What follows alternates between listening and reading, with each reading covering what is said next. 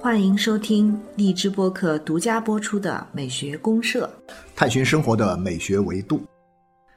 呃，各位亲爱的听众朋友，大家好，我是生活美学观察家小明老师。我是生活美学观察家可可老师，欢迎大家。啊，欢迎美学公社的各位社员。嗯，可可老师，我们现在不知不觉又到了这个劳动节了哈。哦，对，嗯，明天好像就是五月一号，是国际劳动节啊。对对。你看啊，我们讲到劳动呢，其实有时候大家的理解啊，都是觉得劳动它是不是就是那种好像我们体力劳动啊，苦哈哈那种感觉。啊，对。一讲到劳动，你看现在中小学，你要是跟小朋友说劳动节，我们劳动一天嘛，大家肯定都啊就崩溃了。哎呀，糟糕糟糕，对没错，很悲哀啊，劳动。所以劳动这个概念，其实这个理解上是不是可能有点会会有些？我觉得我们今天就来聊聊这个问题吧。我们在那聊聊这个劳动这个主题哈。啊。嗯，既然我们是生活美学的节目，那我们在聊劳动这个话题的时候呢，我们还是想聊这个劳动之美啊，聊聊劳动到底美不美？如果它是美的，到底它美在哪些方面？嗯啊。劳动呢？其实我们在讲艺术起源的时候，其实提到过劳动可能。一般说对，没错，就是艺术起源于劳动。对，这是艺术起源说的其中之一。而我以前那个学这个文艺理论的时候，嗯，呃，老师在给我们介绍各种各样的艺术起源说的时候，对，说的。排名第一的最重要的一个，也认为是最权威的，相对来说也是最正确的一个说法呢，就是艺术起源于劳动。劳动说啊，对，还有起源于很多了，比如说起源于巫术啊，起源于哎呀，起源于好多其他的东西啊。没错，没错。所以讲到这一点的话，可能我们很多社员朋友也会觉得，哎，像这种就是苦哈哈的劳动，它跟我们讲的一个美学的东西，就是一种审美的体验，它之间会有什么关联？那我们就来聊。那来聊之前，我想啊，大家可以先听一段音乐啊，听听音乐的话呢，你会发现，在这个音乐当中，我们所说的这个劳动，嗯，具体的某一个劳动的行为，它在音乐当中呢，其实还是蛮美的啊。至少这个音乐你听起来是觉得很。很不错的，很有，就是很有美感的啊，专门写了劳动之美的。对啊，对对对，他他当然不是写的是我们讲泛泛的劳动之美，嗯，他讲的是什么？是柴可夫斯基的这个很著名的一个钢琴曲，叫这个四季，哦。啊，就一个月啊写一件事儿，啊，一共写了十二个月。对他中间有写专门写了那个收收啊收获，对对对，他八月就是收获，收获啊八月收获。那我们今天听两段音乐，一个是八月，八月是收获，然后呢还有一个九月，九月是什么？是狩猎，就打猎啊，打猎也是劳动啊，啊收获就啊一个是收获是吧？这很直接的，就是农民忙活了一年，然后最后大家一起来收割这个一年的这个收成啊，就这样一些场面，在这个音乐当中，我们可以去感受一下，它到底有没有什么很特别的一种美感。好的，好的，就是一个标准的劳动场景啊，对的，一个劳动场景，然后用乐曲的形式表现，对对对，用钢琴，柴可夫斯基用钢琴来表现啊。好，我们先听一下，听一下八月收获，嗯。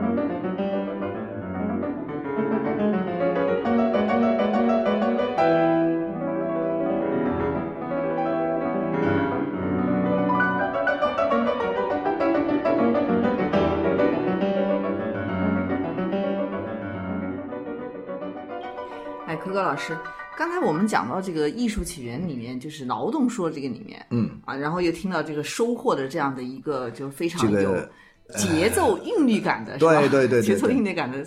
所以艺术跟劳动其实肯定是有关联，有关联。我们那时候讲的是这个艺术起源于劳动的时候呢，我们最初听的时候就觉得好奇怪，就觉得艺术是一件啊多么飘逸的事情，对阳春白雪啊，对对，很很高雅的事情。然后呢，劳动是一件跟泥土有关，在地里锄地啊，在车间里面、工厂里面干活啊。哎呀，这个这两件东西好像它怎么会艺术会起源于劳动呢？嗯。但是后来我们那个老师跟我们说，大概说什么意思呢？比如说，他说这个起源劳动里面可能有一个很重要的东西，就是早年的人类的劳动过程当中，其实就包含了很多的艺术性的元素。我们后来讲到的一些艺术性的一些元素在里面，比如说节奏和韵律这样一种东西。对对对。那么大家一起，比如说我们一起伐木，我们一起搬运，我们一起锄地啊，我们一起收获、收割等等。那么在这个时候，都是大家什么呢？都是大家一个群体啊，一个劳动者哈，就一群劳动者一起来。比如说我们一起来扛一头巨大的木头。那么大家要协调动作呀。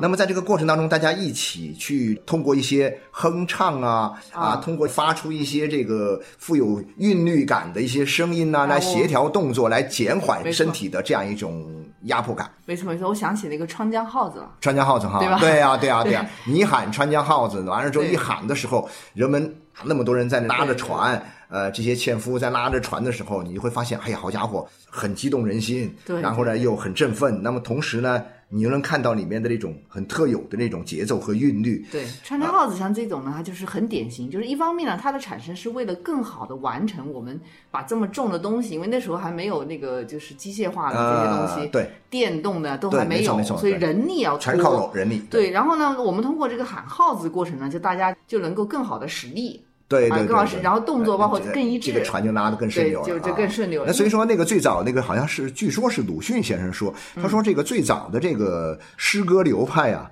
可能是一个叫做。哼悠哼悠派的这么一个流派，那么哼悠哼悠派其实就是说人在劳动的时候，我们一般哼悠哼悠哼悠。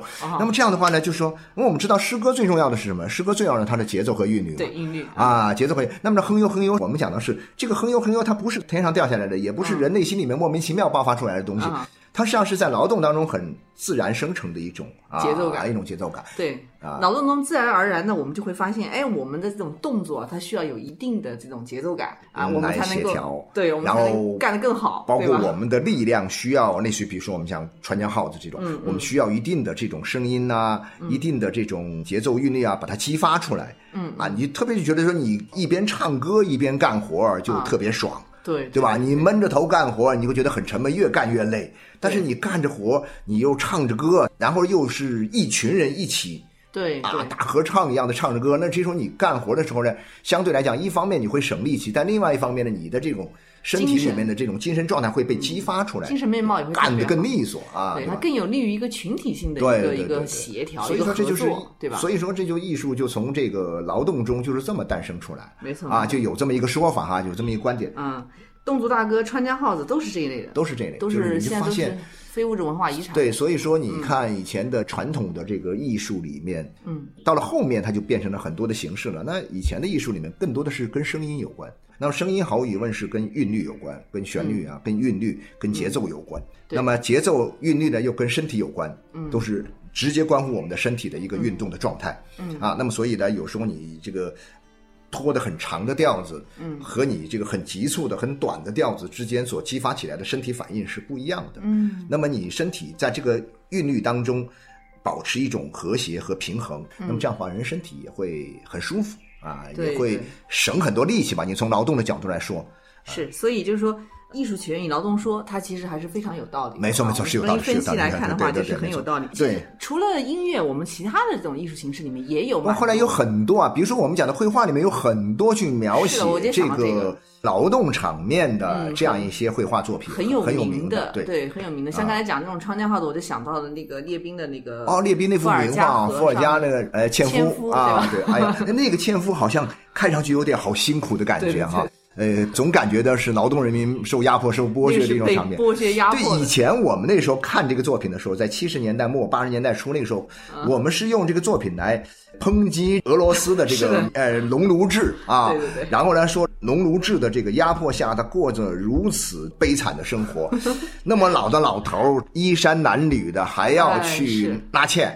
啊，那么这样的话呢，会产生一些很强烈的一种阶级仇恨的这种情感。它是阶级情感很很强烈的一个作品。对，其实我觉得他这个作品呢，它一方面可能是确实带有一种阶级控诉的这个因素在里面啊，但它直接表现出来的就是表现的是人在拉纤的时候的这样一种劳动的状态。对，劳动的场景。它的美的东西，我觉得还是在这个过程当中，它所体现出来的一种。人们的这样一种坚韧的力量，对他有力量感，对对对，有力量，有有有一些这个就劳动过程中人们所体现出来的这种啊生命力量。没错没错，你包括像还有很多这个小明老师，你肯定也看过的，比如说我们讲的很多很著名的绘画。比如说像梵高的《播种者》，有一幅《播种者》，那个就很美了。啊，你就发现那就已经跟那个列宾的就不太一样，差别太大了。对，他在一个那样一种如诗如画的场景当中在那播种，对，金色的阳光。啊，金色的阳光，有一我记得那个画面当中有一个巨大的落日还是什么的，就是可能是到了快下班的时候了，呃，太阳快要背景啊，快要落山了，嗯，然后播种的农民呢，就大概是从画面的左边一直往右边走，一直往右边播种。就很快要走出画面了啊！就他今天的活马上就要干完了，最后还有那么几把这个种子要撒出去啊！那个画面觉得特别漂亮，特别漂亮。对他那个梵高很擅长用那样的一种像阳光一样的色调，对对对，所以整个画面感觉是流光溢彩的。对对对，包括像米勒的那个很有哦，米勒是十岁者啊，十岁者啊，对对对对，也很美，也是对对对，他带有一种，包括他的晚岛那个画，对，都是在田间画的。对，然后这个田间的人呢，或者弯腰在拾麦穗。然后，或者是站起来，默默的，可能是这个时候已经响起了这个祈祷的钟声啊，他就面对着这个教堂，或者面对这个钟声呢，或者说面对这个苍穹，在这默默的祈祷啊。那么像这种东西，其实都是劳动的场面。那么还有一些，其实我觉得你有印象吗？就是说，他虽然没有直接去画这个劳动者在劳作的这个场面，嗯，但事实上你会感觉到劳动的美，比如说。哎，莫奈的这个草垛，莫奈不是画了很多的草垛吗？狂热的喜欢，喜欢这个草垛，画了几十幅，这个二十多幅还是多少幅草垛？他就对着草垛子一直画，啊，一直在画啊。但我就经常这样设想，那这个草垛其实它是一种什么呢？就是说，呃，是一个农业生活的一个场景，嗯嗯啊，在这个农村的这样一个场景当中，虽然没有人，但是你能看到草垛，看到阳光，看见这个自然里面的这样一种细微的各种各样的一个变化。其实我就感觉到这就是。唱给劳动的赞美诗啊！没错没错没错，这些话，因为我我也很喜欢莫奈的草垛的那些系列的作品，包括他画的那些有什么教堂的钟顶啊那些。对对对。所以那时候去意大利的时候，我还专门去看过那个草垛。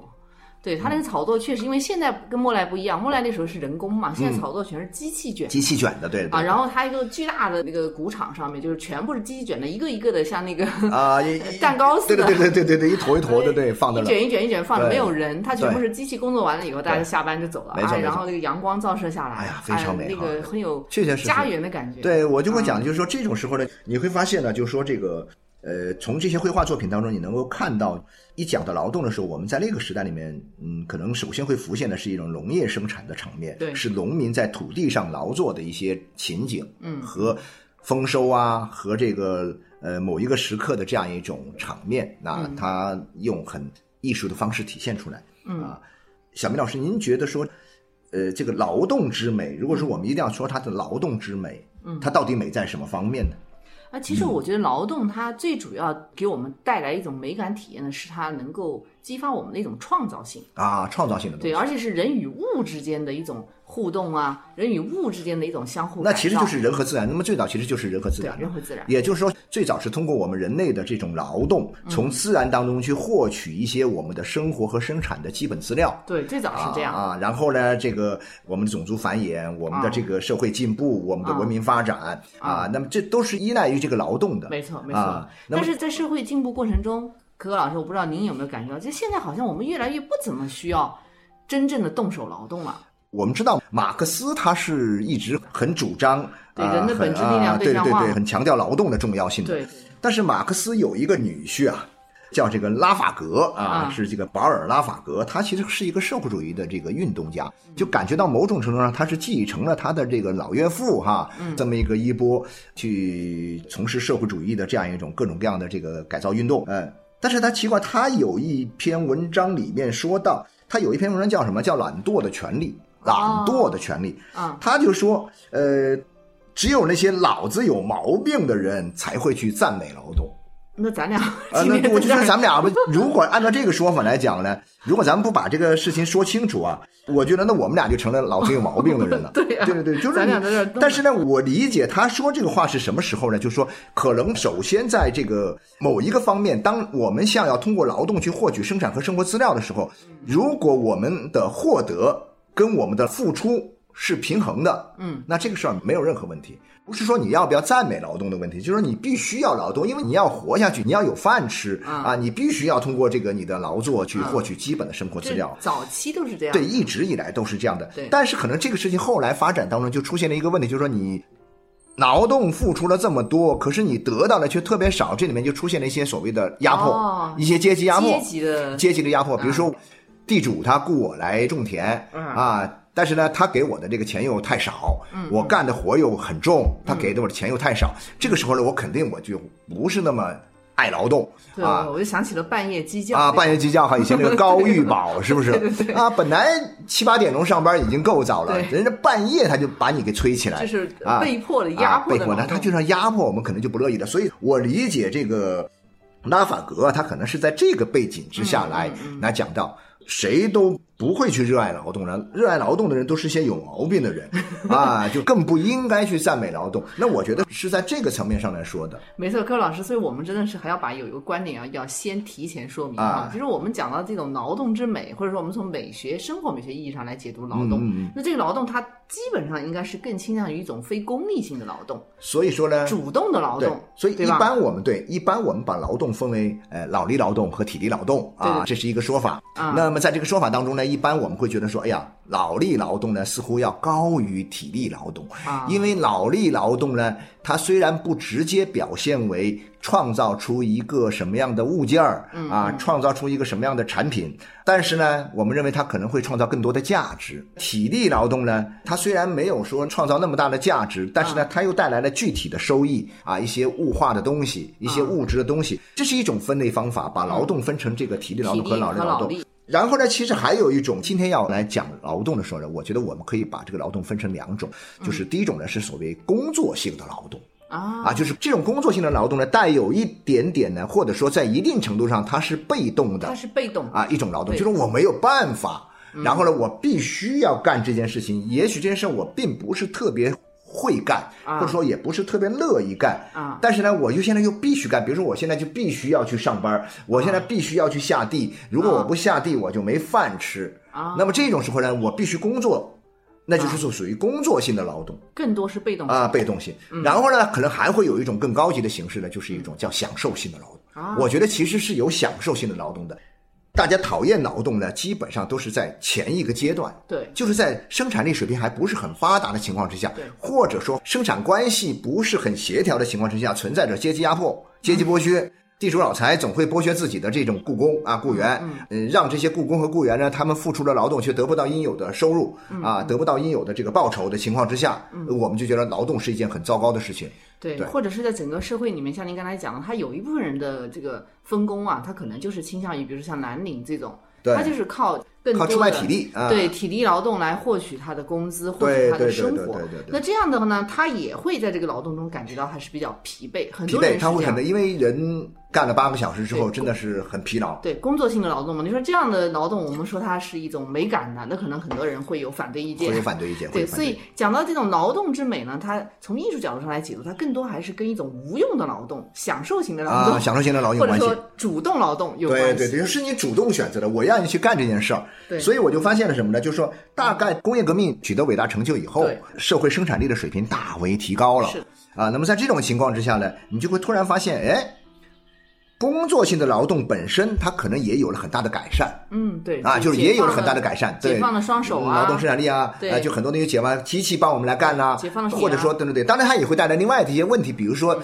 呃，我们看那些就是很多的讲到流水线上的那个工作，虽然你不用干很多的体力投入，啊。但是呢，你会觉得在那个地方啊，机械性的劳动给人带来的一种枯燥。啊枯燥乏味和这种异化的感觉很沉闷，你会觉得很压抑，给带来这种东西。但是总体上来讲呢，工业革命成功之后，随着特别是二十世纪的科技的发展以后啊啊，我们的这个工具大量的改善。然后呢，劳动生产率也大为提高的情况之下，同时取得了一个最伟大的成就，我觉得就是劳动本身的这样一种被解放出来人们对人们不需要付出太多的体力，嗯。啊，甚至是像以前的这种消耗性的体力，就把自己消耗掉。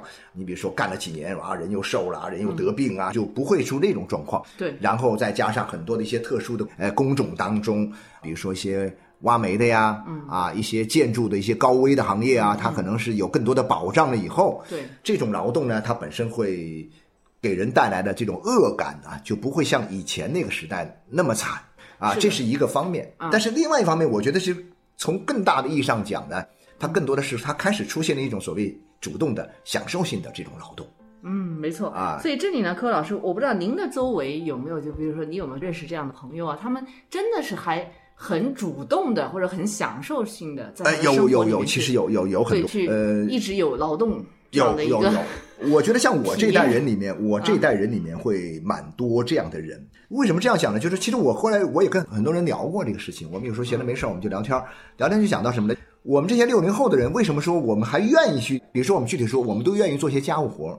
啊，那现在六零后很多人家里面他都有自己的院子了，嗯，他都要在自己的院子里面养花养草啊。每到了周末的时候，他会在家里修剪这个草坪呐、对对啊，去这个呃做各种各样的家务活。除草呀，啊，对对对，对培土呀培土，然后甚至是家里打扫卫生啊。你们说你已经完全有钱去请钟点工干活，你为什么不请呢？他说他愿意自己劳动。很多人后来我们讲，他之所以这样做，可能跟我们以前受的教育有一点关系。我们这代人以前。六零后的人，至少是六五以前，六零到六五这段时间里面的，呃，我们这些人呢，在读中学的时候，基本上都经历过什么呢？学工、学农、学军。哦，啊，学军就是另外一种形式了。但是呢，学农和学工呢，就是到工厂和到农村去干活儿，去劳动。的去干活吗？呃，对，去是参观还呃，不不不是参观，不是参观。比如说，我记得我们那个时候是七十年代下半叶的时候，哦我们大概是到了工厂里面去工作过一个月。哦，就是每天在那里呃，我们就跟工人一一起上下班，然后呢，我们到工厂里，他会给我们发那个工作服，虽然那个工作服有点松松垮垮的，因为那个我们那时候个头还没有完全长出来嘛，初中时候穿着工装的那个鞋，戴着那个帽子，我们一起到车间里面去干活儿啊，这是一种。然后呢，我们会有一个月的时间，呃这一个月的时间通常是在春天的时候啊，我们春天的时候呢，就是到农村里面开始播种啊，开始插秧的时候，您去插过秧？我插过秧，我们到农村去干过活儿。哎呀，我们觉得，呃，体验怎么样体验非常非常的好。你要把这个事儿说得很正经一点，我觉得大概它就是一种什么呢？确实是体验到了一种在读书之外，嗯，在学习之外，体验到了一种通过劳动去获得一种创造性成就的一种体验。比如说我插秧，好像，我把这亩地虽然不可能一亩地都是我一个人插秧，嗯但是呢，我们几个人一起下去，把这亩地的秧全部都整整齐齐的插下去了。嗯，啊，我们觉得好开心呐、对，啊，然后虽然你也很累，但是这样的话呢，你会觉得说，嗯，你有成就感。到工厂里也是一样的，我们去工厂里面去做东西啊，师傅们教我们怎么做，然后我们按照师傅的那种教我们啊，我们去啊去操纵那些机器啊，梆梆梆做。我记得我们那时候是那个客车厂。是汽车制造厂，是制造客车的厂，对的，比较高级的。我我就记得我们那时候有一个模具嘛，我们就把一些这个材料放到那个模具那个车床上去，你就通过摁几个按钮，吭哧吭哧咔嚓，某一个东西就出来了。哎呀，我拿那东西，有时候还装模作样的看一看，哎呀，说是不是合格啊？啊，然后呢，我们那个师傅说，哎呀，相当不错，工作的很好，干得很漂亮，啊，我们觉得很有成就感。就那时候确实，因为我们有这种训练啊，有这个训练就一直下来，所以说我们这代人呢，就是有时候总是想要动手啊啊，但是呢，我们仍然会愿意在我们的周末呀，在我们的私人的时间里面，我们花点时间去从事一些，呃，我认为是其实是一些享乐性的、享受性的一些劳动，这是没错我们主没错没错动选择的。。其实我是觉得呢，劳动这个事情呢，它非常能够激发一种创造性。对对，而且这种创造性呢，它会摆在你的眼前，就是会变成一个物化的就东西。就是你弄了一个东西出来嘛，对，或者说你这个草坪被你被你弄平了，对。而且你可以给它剪出个花样来。对对对对这是其实是一个创造性的。我本人一直是在没开车之前都是骑自行车的，打从我自己骑自行车开始，一直到后来不骑自行车，大概有那么十几二十年时间吧，嗯，二十多年时间。嗯，这二十多年时间里，你看我怎么着？自行车坏了，自行车胎破了，我全是自己修修补补。对对对，我觉得这个好快乐，你知道吗？当然，我去学一下，我学了之后，我就可以自己补了。我去买那些基本的工具，比如说我突然发现我车胎这个爆了，我会很开心。啊，我很开心，后来我赶紧我又可以来补胎了，然后哪里吭哧吭哧这个不灵的时候，我也可以哇，整个把车给你大卸八块卸下来，又重新给你装好啊，各种，哎，我觉得很舒服的，很快乐。很快乐。对您讲这个，我想起我有一个朋友也跟我讲过一个经历，比如他们在国外，不是国外基本上你都得 DIY 嘛，自己动手。嗯对对对对对，对他突然发现他他自己就是租了别人房子里面那个洗碗机坏了，啊，然后没办法，他当天晚上那个碗洗了一半，他必须要把它洗了，对对对，然后只能自己修，因为嗯没有人可以帮你。那对，你就打开电脑，然后查怎么修，然后什么品牌，一步一步照着它就修。修完之后，哇，那个成就感不得了，对对对对，不得了不得了，是。心里特别有满足感。这就是劳动给我们带来的审美体验对啊，它是一种很这种劳动的一种美感就在这个地方。当然，另外一种就是说那种你被强迫的啊呃呃那种实用性的那种劳动，你肯定不会有什么太多的美感。是，是但是呢，我们今天讲到的这样一种你主动选择的带有那种享受性的，但其实里面又包含着对非功利的，但又包含着某些创造性的嗯。这种成果的这种劳动，我觉得是我们今天的人呢，呃，非常必要的一种形式。是，你看，对我们今天的这个生活来讲啊，其实劳动这个事情呢，确实是不是那么的必要了。很多时候，很多可以替代了，对吧？真的不不必要，对。特别很多年轻人会觉得，哎，我还跑去扫地干嘛呢？反正我都有那个扫地机啊，那个我干嘛还要做饭呢扫地？机我可以器人点个外卖就 OK 了。对，做饭也啊不必要，或者很多事情，你说在养花、什么种草，或者甚至种点菜这种的话，那可能只有就是说年龄大一点的也没有，一般家里也没这个条件。啊，对，可能也不啊，一定有这样的。因为你没有大的院子，你有一个自己的菜地什么的，你不太可能有嘛。对对啊，对那但是你身边其实还是有很多可以动手的机会，但我们今天的人慢慢把这个东西给放弃掉了。嗯嗯但是他们会用另外的方式去啊活动身体，比如说健身啊对去做运动跑，去跑步。瑜伽，那这个跑步，这个运动和劳动还是有区别的。哎，小明老师，不知道你怎么理解这个问题？有区别，因为劳动它最重要的是你改造的一个东西，对，对就是你跟它有一种互动嘛。啊，对你跟个人与物之间，它有一它种有一个互动。有一种交流，有一种互动和改造。对你付出了劳动，你付出了这个身体的你体力和你的智力，对然后呢，你做出一个东西来，对啊，然后这样就很好。对你把对方改造成那样，比如像我们有个朋友，他很喜欢做木匠啊，哦，哎呀，你说做木匠，对啊，我老爸以前没退休之前呢，啊，你你老爸也喜欢，喜欢我老爸在大学里面教书，他是负责一个实验室哦啊，他是负责实验室。他每到了这个暑假的时候啊，他就不在家待着，啊也不出门，啊他就干嘛？他就一上班的时间，他就就去实验室。嗯，我妈以为他去实验室干嘛？说你这个暑假你还工作吗？嗯，其实他不工作，他就干嘛？他去做木匠，因为有一实验室那么大一个地方，他有自己的木匠的那个椅子，有自己的刨子、锯子那些东西，全套家伙都齐。哦所以他一般每个暑假里面，他会做出一样东西来。我们家有很多那个小柜子呀、小桌子呀、都你椅子呀爸做的全是我爸做的。哇，太厉害啊！！但这个东西其实都没啥用，那有时候做完之后就送给别人，送给别人你也不知道别人用不用，但他觉得很快乐很开心。对你这个做出来的时候，你的心情是非常那完全不一样对因为我认识这个人，他也是一个，就是说他本身并不是跟木匠这个专业有嗯任何关系的。对对对对对他可能是做其他的这个行业的啊，做生意的或者怎么样，但是哎，他就是喜欢做这个。对然后做出来以后，哇，那个开心啊！不是说我这个东西做了以后能够有什么用，对对对，就是一个过程。说起来有用也有用，但是呢，不是指着这个来用的。对对啊，对，你看我们那个，呃，我前两年我在网上看见有一个这个一个挺出名的一个小网红嗯啊，叫手工梗。啊，哎，对他专门用这个钢铁呀，用这个什么东西呢，做了很多看上去很很搞笑，也有些用，但也好像那些用也不是很靠谱是是啊。那这些东西它和那个做运动是不一样的，不一样不一样运动它就是通过一种消耗啊，啊，通过消耗释放获得一种身体的一种快感。对它的创造性上来讲那就好像是比不上劳啊动，。它没有，它不是像劳动那样有创对对对，造性嘛？没错没错。对对对，所以柯老师，你看，像我们现在生活已经这么的高科技了，这么的完善了，嗯嗯好像我们什么都不缺哈。对。那然后劳动这种事情呢，也是一个锦上添花、可有可无的东西。嗯。但实际上，就是我们讲一个完整的人来讲哈，嗯他可能还是需要一个我们跟这个世界或者说跟物之间有一种比较呃美好的一种沟通、一种互动一种交流和互动。对也就是说，其实我理解，越是在今天这个时候啊。啊，它就越是要劳动。但是这种劳动一定是什么呢？是我们自愿选择的。对呃，从中呢，我们能获得快乐的。嗯我也不是想要用它来赚钱，嗯来养家糊口，嗯啊，它不是那种。所以说，我们讲我们区别这个工作性的劳动和这种享受性的、审美性的这种劳动呢，嗯还是蛮重要的。我们今天已经进入到了这样一个阶段了，已经不再是以前那个苦哈哈那个时代，工业文明以前的那个时代里面，对对，哎呀，辛苦的要命呐、只有通过双手对，只有对对对对对对对，那个确实是好辛苦。所以我也很理解这些艺术家当年去赞美这些劳动的时候，嗯，其实呢，它包含着很复杂的情感。对对对，就是这些劳动呢，我们人又不得不为之。啊但是呢，你在做这些事儿的时候呢，你又确确实实你体会不到我们说的这种人的本质力量的对象化，就是所谓的啊人的这种创造性的美感。因为那个时候啊，你被地主老财剥削，被资本家剥削啊，你不可能限于这个生产力的水平，限于工具的水平很低下，你不可能。在你的劳动付出的情况之下，你获得和他相匹配的一种收入很难。但是呢，我觉得我们今天已经不存在这个问题了。